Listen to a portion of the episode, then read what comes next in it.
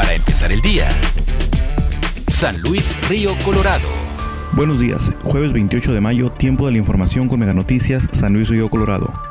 El gobierno mexicano reconoció que a raíz de la crisis sanitaria del COVID-19 se perderán por lo menos un millón de empleos formales en todo el país durante el 2020. A través de sus redes sociales, el presidente estimó que para el mes de mayo se perderán alrededor de 400.000 plazas formales en México. De acuerdo a cifras del Instituto Mexicano del Seguro Social y como consecuencia de los efectos derivados de la emergencia sanitaria durante el mes de abril, se registró una disminución mensual de 555.247 puestos laborales equivalentes a una tasa mensual de menos 2.7%, cifra que contrasta con los 550 que anunció el presidente durante su discurso de la evolución económica nacional. El mandatario dijo que ya tienen un plan para la recuperación de los trabajadores y señaló que se generarán 2 millones de nuevos empleos a través de los programas sociales del gobierno federal como el de Jóvenes Construyendo el Futuro y los programas de mejoramiento urbano, la construcción del tren Maya y la refinería de Dos Bocas.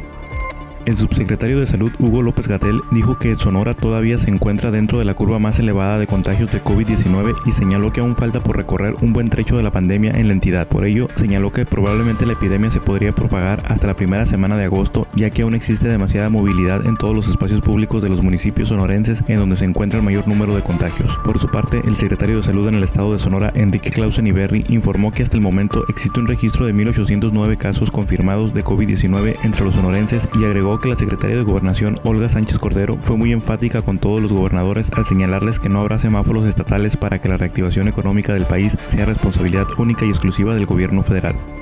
A pesar de la contingencia sanitaria durante el mes de abril, se incrementó la violencia en contra de las mujeres mexicanas víctimas de feminicidios dolosos de acuerdo a cifras del Secretariado Ejecutivo del Sistema Nacional de Seguridad Pública. Los datos arrojan que durante el mes de abril se presentó la cifra mensual más alta de la que se tenía registro, ya que hubo 267 mujeres asesinadas, superando el récord que se registró en diciembre del 2018, en donde hubo 257 víctimas. Además de estas 267 durante abril, se reportaron 70 feminicidios por las fiscalías y procuradurías estatales, dando un total de 337 mujeres asesinadas en el país. Durante el primer cuatrimestre de este 2020 se han registrado 987 víctimas de homicidio dolosos, lo que representa un 11.65% el número de homicidios dolosos en contra de las mexicanas, en comparación al mismo periodo de enero y abril del 2019 cuando se registraron 884 asesinatos de mujeres. Los estados que registraron mayor incidencia delictiva en homicidios dolosos contra la mujer fueron Guanajuato con 172 víctimas, Estado de México con 95, Chihuahua con 84, Michoacán con 82 y Baja California con 70. Para empezar el día.